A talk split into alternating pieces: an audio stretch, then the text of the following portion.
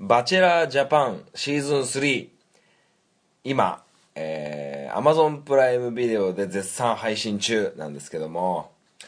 いやードハマりしております。はい。あのー、ミランダ・カート2人でねこう見てるんですけど、えー、非常に楽しい。でえー、配信、最新回がね、こう配信されるのが待ち遠しくて、今、バチェラージャパンシーズン1から、えー、見直しているんですけど、えー、シーズン3はですね、えー、コメンテーターというか、えー、スタジオというか、そっちの方に、えー、シーズン1からおなじみの、え、吉本興業の、え、今田耕司さん、え、がいて、え、オリエンタルラジオの藤森慎吾さんがいて、で、元 AKB、HKT の指原、指子、指子がいるんですけど、あの AKB グループの中でコメント力抜群だと思ってたんですよ僕。幸子のこと。いやだからこれだけ売れてんだなと思ってたんですけどそれは大きな勘違いでした。えー、指原莉乃、えー、あの女性タレント今タレント界で多分一番コメントうまいんだと思います。はい。視聴者の代弁をしつつ、えー、ちょうどいい塩梅で攻撃しつつ、そして誰もこう傷つけになんかこう傷つかないようなうまいことコメントするんですよね、サシコ。すっごい、えー、人だと思います。やっぱ体制するだけあってね、やっぱ素晴らしい、えー、人だなと思いますよ。はい。そんな、えー、バチェラーを楽しみにしている、えー、私の、えー、おしゃべりするハンクララジオスタート。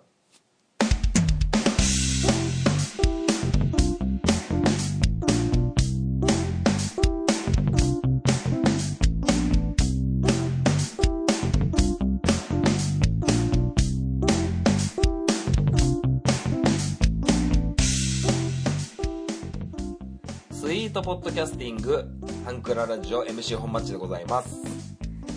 この番組はハンクラッチのように力を入れすぎず入れなすぎずをモットーにお送りする番組でございます。はい。えー、10月にもなりまして、えー、そろそろ本格的に寒くなってくる頃かなと思いますが、はい、最近から来始めた方がいるとすれば難しいのかなと思うんですけど僕ね最近太ってきたんですよすごく。すごく太ってきてあの体重的にはあの標準なんですけどもともと痩せ型だったんでもうお腹がぽっこりあの出てきましてですねもう何て言うんですかこうちょっとベルトに乗るんですよね。はい。だからちょっとねこうまあ原因は分かってるんですよ。あもうご飯の食べ過ぎとお酒の飲み過ぎ運動不足。はい。そんな感じなんでちょっとねえー、バキバキにちょっと肉体改造しようかなと思っております、えー、スタートしたのは10月1日から、えー、火曜日は、え火曜日は、え腹筋腹筋腹斜筋。まあ、要はお腹周りの、え筋トレ、え木曜日は、えハムストリングス。裏ももですね。裏ももと、え前ももと、ふくらはぎを鍛える日。で金曜日が、えー、上腕筋上腕二頭筋。腕ですね。腕とか肩とか胸とか上半身を鍛える日っていう風にちょっとこう筋トレの日程を組みまして毎週毎週取り組んでないと思ってるんですけど。はい。でそんな中で、えー、Amazon プライムビデオで、えー、ダンベル何キロ持てるっていうアニメがあってまあ簡単に説明すると、えー、女子高生の女の子が、えー、食べるのが大好きで、えー、太ってきたから、え彼氏をゲットするために、えジムに行ってトレーニングをして痩せよう痩せてモテようっていう、え内容の話なんですけどこれがまあめちゃくちゃ面白くて、えまあ、オープニングテーマエンディングテーマこういうなんだネットフリックスとか Hulu とかそういうのって結構エンディングオープニングとかって飛ばしがちなんですけどこのアニメに関してはちょっと飛ばせなくってもうオープニングもエンディングも楽しくて。はい。でそんな中こうジムのねこう、えー、器具の使い方だったり、えー、お家で自宅で簡単にできるトレーニングだったりも紹介してるんであ面白おかしく見れてすごく参考に、えーなりましたね。はい。だからねちょっと今、えー一生懸命やってるんですけどうん。そのダンベルをこうダンベルってこう腕に掴んでこうあれですよ。ウェイトリフティングの片手バージョンみたいなやつだと思ってもらえれば分かりやすいのかなと思うんですけど。まあ僕は今ダンベル持ってないんであの2リットルペットボトル。2リットルペットボトルに水パンパンに入れて、えーダンベル側にしてるんですけど。いやなかなかねこうじゃあ食事制限するのは辛いんでこう運動でねこうなんとかやろうかなと思ってるんですけど新潟県なかなか天気もまた悪くなってきちゃってうーんなかなか難しいかなと思ってるんですけど。はい。まあでもねこう1日ではねこう効果ありませんから。はい。だから毎週毎週報告できればいいですけど少しずつこのねこの筋トレの成果、えーお伝えしていければなと思っておりますよ。はい。まあもう僕の腹筋と胸筋が見事クリスチアーノ・ロナウドみたいになったらこうねインスタにパンと上げてね、えーやっていこうかなと思ってますけどもね。はい。まあそんな感じでえーなかなかこう Amazon プライムのビデオを見ることが最近多くなってきてそれも「あのあなたの番です」っていうドラマをが終了してしまって最終回を迎えてしまったんで僕とミランダカー、えー僕の奥さんですね、えーミランダカーがもうなんか毎週の日曜日の「あなたの番です」を楽しみにしていたんですけどあのそういうのがなくなっちまったんでそれをね今「バチェラー3で」えー埋めてるわけなんですけど。だからねなかなかこううんあれですよ。楽しみ週に一遍ね、え2人の共通の、えー楽しみが待ってるって思うとすごく、えーいいですけどね。ただこう最新エピソードは絶対見ないようにしてるんですよ。こう2人で揃って見るっていうことをしてるんですけどミランダからネットニュースでちょっと見ててちょっとね抜け駆けはダメねっていう約束だったんですけどちょっとね抜け駆けしてましたね。はい。まあミランダカーはねそのネットニュースで見た部分は僕には話さずにね黙って秘密にしてね見ててくれたんで、えーまあ、逆にさすがだなって思いましたけどもね。はい。まあそんな感じで今ちょっとね筋トレをすごくしたくて。でもちょっとこうあんまり調子こいて、えーできる時にバキバキにやっちゃうと後が続かないんでしっかりと、えー、火木金とねこう筋トレの日を設けて、えーしばらくやって足りなくなったらまた日曜日とか、えー土曜日とかもうまいことトレーニング日にしてっていうふうに思っております。はい。だからねこう筋トレがちょっと今自分の中でマイブームになってきておりますよ。はい。まあもうえー半年ちょっと1年もしないうちに結婚式しないといけませんから。はい。タキシードがねちゃんと着れるように頑張って筋トレしていきたいと思います。それではメールのコーナーに行きましょう。アプローチラジオこの番組は MC のケンとリョウの同級生2人がお送りする雑談ポッドキャスト番組です。皆様の日常にどんどんアプローチしていきたいと思いますので、お便りお願いします。月曜日夜9時配信中。今のところ毎週配信していますので、お時間のある方はぜひお聞きください。アプローチラジオのケント、リョウでした。あなたの心にアプローチ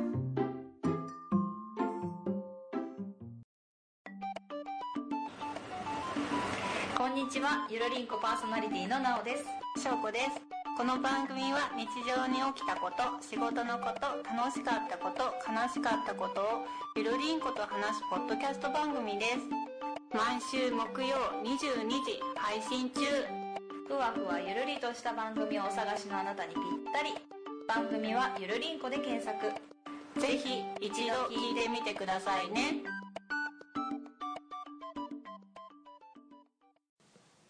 それではメールを紹介していきたいと思います「えーふつおた」というタイトルでアマンさんからいただきました。ハンクララジオをもっと多くの人に聞いてほしいと本町は言ってましたがなぜですか？そしてもし多くの人に聞いてもらえたらそれからどうするんですか？ということです。はいありがとうございます。えー、多くの人に聞いてほしいと本町は言ってたけど、なぜですか？えーいや、配信してる以上多くの人に聞いてほしいっていうのは当然だと思います。はい。で、えー多くの人に聞け、聞いてもらえたら、それからどうするんですか？どうもしないですよ。あのーただただラジオを収録するのが僕が楽しくなるだけです。はい。ほんとそれだけですね。あの別にそんな野望みたいなのはなくて、あのやっぱ配信してる以上、えー一人に聞かれるよりも、100人、1000人に聞いてもらう、いたいっていう願望っていうのは、ごく自然じゃないかなと思いますけど、はい。まあだからってこうね、1万人になったらとかね、あの、まあ1万人はちょっと大げさかもしれないですけど、多くなってきたら、えーじゃあオフ会やりますかとか、そういうことも全然考えてないし、うん。あの、本当に、ただそれだけです。1人よりも10人、10人よりも100人、100人よりも1000人っていう、ただそれだけの感じなんですけどね。はい。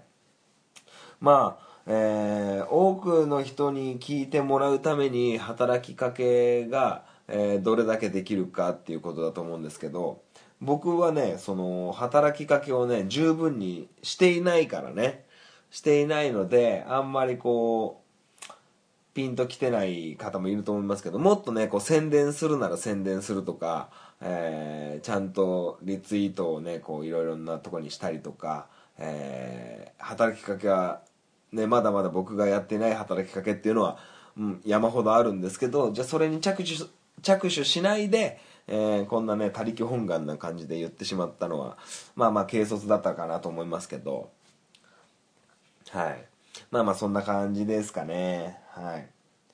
で、えー続きましてですが、えー、ツイッターの方でいただきました、えー配信お疲れ様です。富山より C です、えー先日じゃんけんぽんラジオにメールをいただきありがとうございました。前回の配信にて、えー心からの叫びを聞き一筆取らせていただきます、えー少し前のお話となっていましまいますがコメディランキングの200位おめでとうございます。正直羨ましいです、えー今後ともランキングに入れるん？入ることができるように応援させていただきます。出来の悪い兄貴ラジオですが今後ともよろしくお願いします。ということで。いやありがとうございます。えー、なんかねそれこそさっきのメールのアマンさんのツイッターの方でハンクララジオ200位に入ってたっていうのがねこうツイッターで開けてもらっていや非常にありがたいですね。はい。うーんと、じゃんけんぽんラジオ、えー無事に、えー T シャツも届きました。はい。まだね、こう、封は開けてないんですけど、きっとね、M サイズだから僕着れないんですよね。うん、だからね、こう、どうしようかなと思って。どういう使い方しようかなと思ってね、こう、あんまりこう、それこそバッチリ痩せてから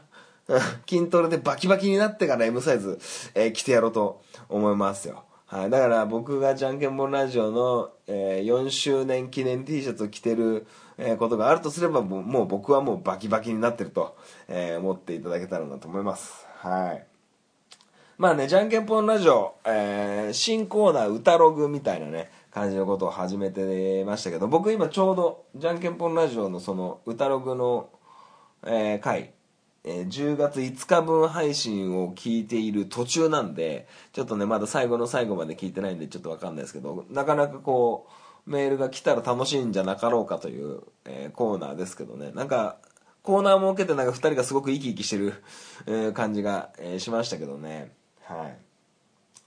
いや、本当にありがとうございます。えー、本当にこうやって、いろんな人に聞いてくれて、いろんな人からこう、ね、もうそもそも分母が増えればメールもきっと多くなってくるんじゃないかなと思ってますから、えーそういう意味でね、こう多くの人に聞いてもらいたいなと思っておりますけどね。はい。ということでね、えーメールは以上に、えーして、えーまた、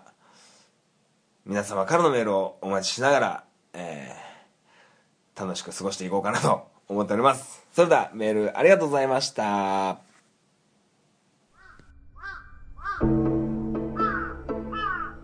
壊れたラジオのつまみを回すとたまたま波長があったのか何かが聞こえる夜がある。ドッキンマッシュ提供赤羽のラジオ。番組は赤羽のラジオで検索。心の周波数を合わせてお聞きください。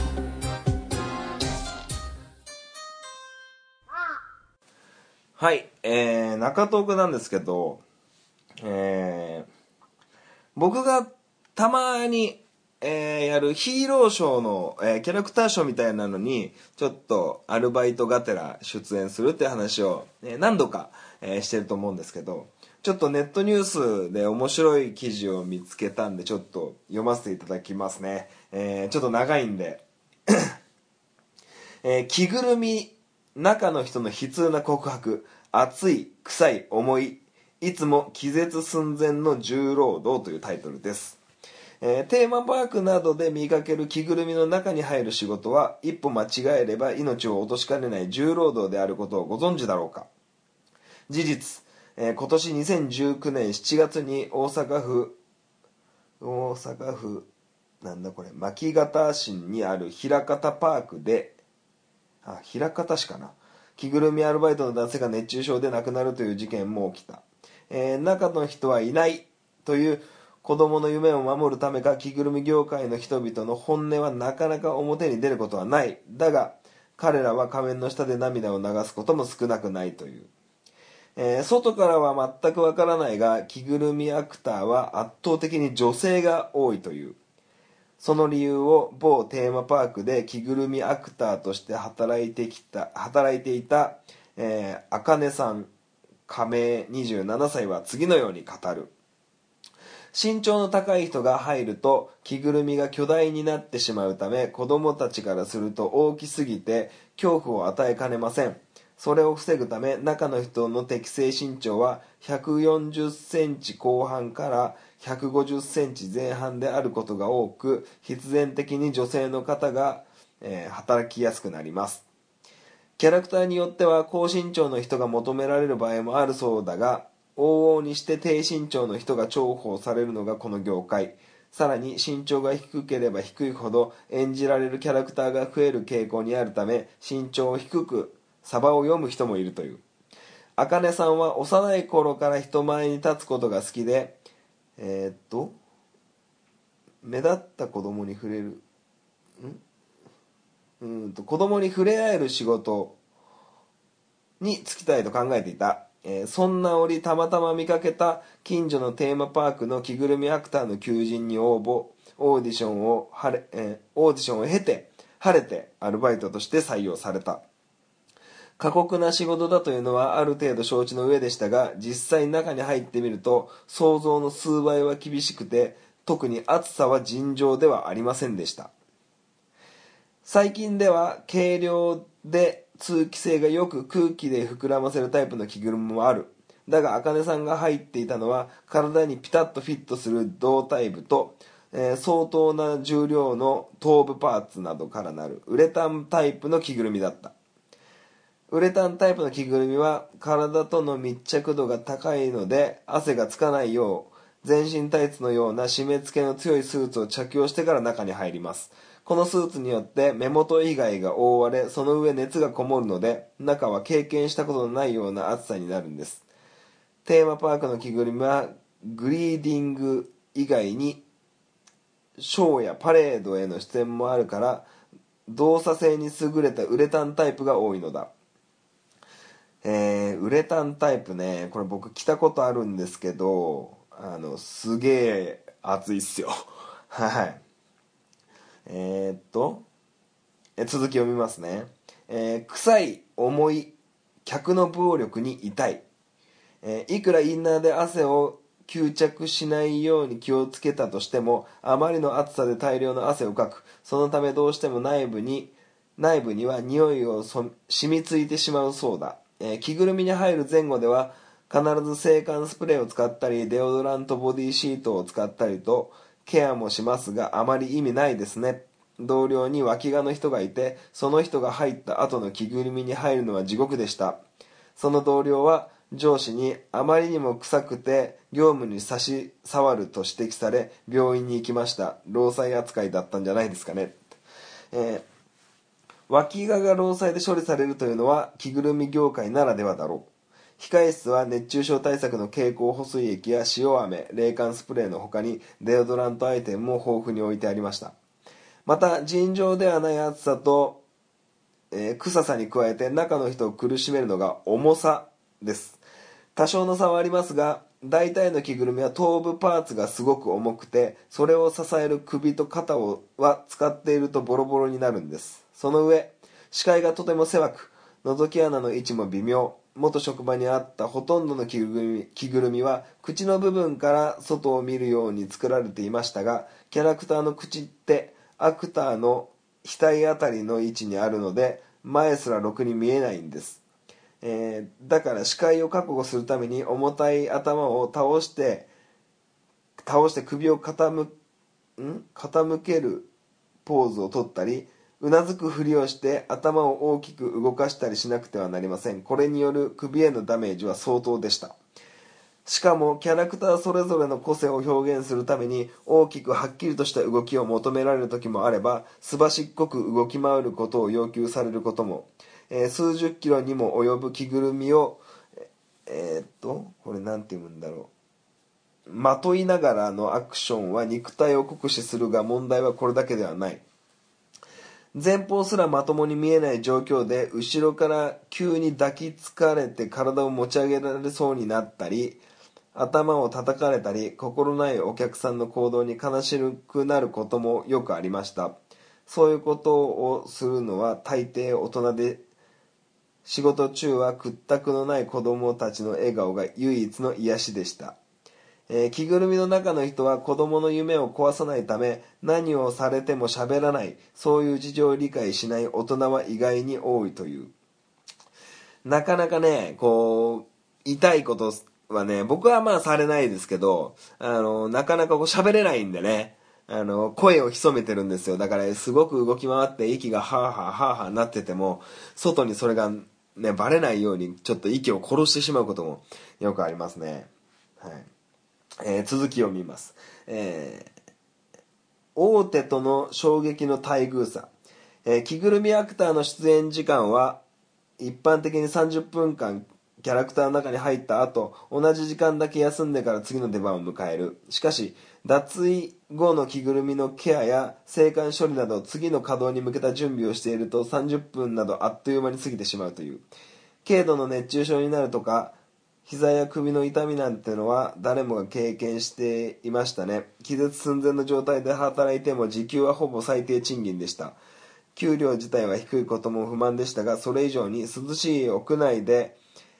接客している他の部署のスタッフと給与額の差がないことが悔しかったです。私たちは命がけで働いているのに着ぐるみアクターの仕事は軽んじられているんだなと常々感じてました。えー待遇差の話で言えば茜さんの職場と有名テーマパークとの差も大きかったという。誰もが知っている大手テーマパークでは気温によって着ぐるみの中に入る時間を短縮されたりあまりにも気温が高い場合には控え室で待機しているように指示されると聞きました。待機中でも1200円近い時給が発生するそうです。私が働いてした施設は気温が何度だろうが時給は変わらず休憩もなしで働かされ続けていたのでその格差を知った時は愕然としましたね。エンタメ業界は待遇の格差は激しくよほどの大手を除いて人として扱われないケースが少なくないとこぼしました。だがいろいろと不満はあるものの茜さんは今も同じ業界の多職種で働いている。えー着ぐるみの仕事は体力的な厳しさと結婚を考えた時の女性ばかりの職場では出会いがないことを不安に覚えやめました。でもお客様が笑顔になってくれたり楽しかったと言ってくれるとこの業界からなかなか抜け出せないんですよね。エンタメ業界の中でもとりわけ着ぐるみなどのショービジネスはお客さんの直接感動を与えられる職種である、えーその喜びを一度味わうと病みつきになってしまうのだろう。命がけで笑顔や感動を提供する着ぐるみアクターがどうか心身の健康と安全が保障された環境で働きに見合う対価を得ながら活躍できることを願ってやまないということなんですけど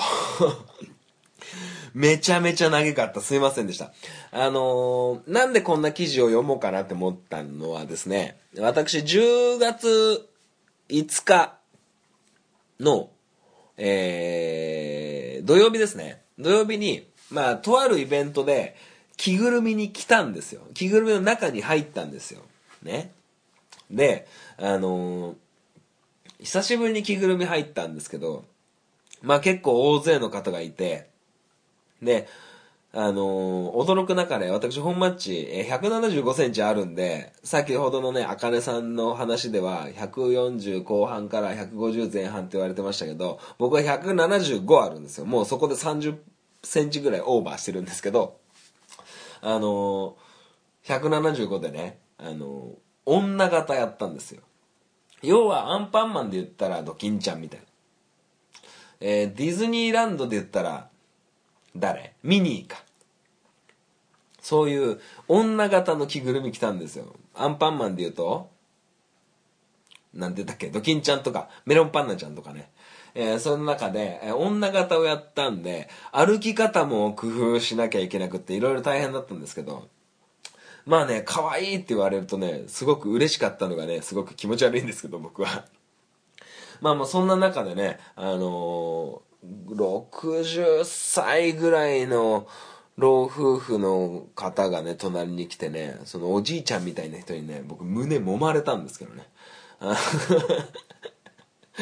中に入ってんの30半ばのおっさんやぞって思いながら、もうやめてよみたいなふりをして、あははみたいにしてましたけど、まあ、あのー抱きつかれたりすることはね、あのーなかなかあるわけですよ。叩かれたりとか。あの叩かれることは今回はなかったですけど、まあやっぱり声かけてもらって、写真をいっぱい撮ってもらったりとか、えーするんですけど、いや、なかなかね、この、着ぐるみの中、あのーまあ、10月といえど、やっぱり暑いは暑いんですよ。うん。あの、今の読んだ記事のようにね、こう、タオルで汗めっちゃかくし、も目も、まあ、僕はちょうど目の高さみたいな、その着ぐるみを着た頭のパーツの部分からは、割と視界が、えー良好だった方だったんですけど、まあ見えない時は本当見えないんでね。で、あのーまあ、給料もね、僕は、まあ、仲間がやってる手伝いみたいなもんなんで、まあ、合ってないようなもんだと思って、あの、たまたまこうやって、ラジオの、えーネタに、えーちょうどいいなと思ってやってるぐらいなんで、あれでしたけど。いやなかなかね、こう、表に出ませんよね、こういう着ぐるみの中の人って。で、そういう話を、あの、仲間としてた時に、あの僕は久しぶりにねこう着ぐるみを着たんですけど毎日着ぐるみを着てるディズニーランドの人たちってもっと激しい動きをもっと長い時間やってるってそれすげえよなっていう話を、えーしてたらやっぱそれはそれでまずすごいしそのミッキーとかミニーの中身の人の中身の人もあの少しずつこう交代というかあの入れ替わり入れ替わりがあるんですよ。世代交代というか。世代交代を何度か繰り返しているにもかかわらずそのミッキーとかミニーの動きのクオリティが全然落ちないこの継承力が、えーすごいんだなっていう話を、えーしてましたけどもね。はい。だからねあの大人はね大きな声で言え子供たちの前では言えませんけどあのあの中には、えーちっちゃい女性だったり、えー僕みたいなおっさんだったりが入ってますからあの優しく、えー丁重に、えー対応してほしいなと思う次第でございます。はい。えー非常に、えーネットニュースを読んだだけでだいぶ時間を取ってしまったんで今日はこの辺で、えーエンディングに向かいたいなと思います。ご清聴ありがとうございました。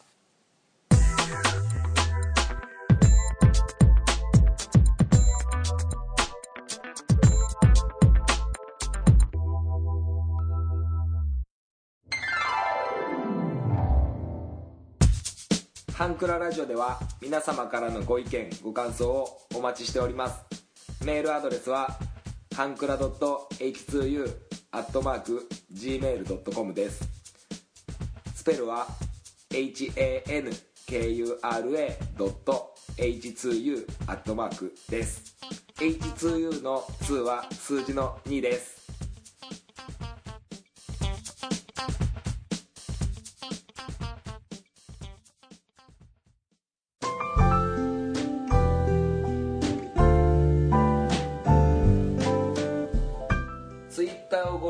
ご利用の方は DM でもご意見ご感想をお待ちしております。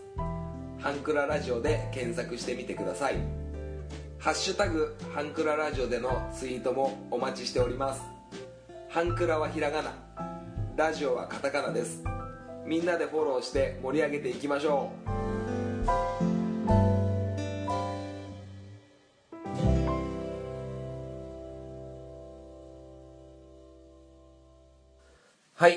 ンディングでございます。最後までお聞きいただきありがとうございました。この番組では皆様からのメールをどしどし募集しております。はい。えー、じゃんけんぽんラジオのね、えー、C 君からも、えーメールをいただいて非常に嬉しく思っております。はい。まあ、出来の悪い兄貴ラジオなんてとんでもないっすよ。うん。あのー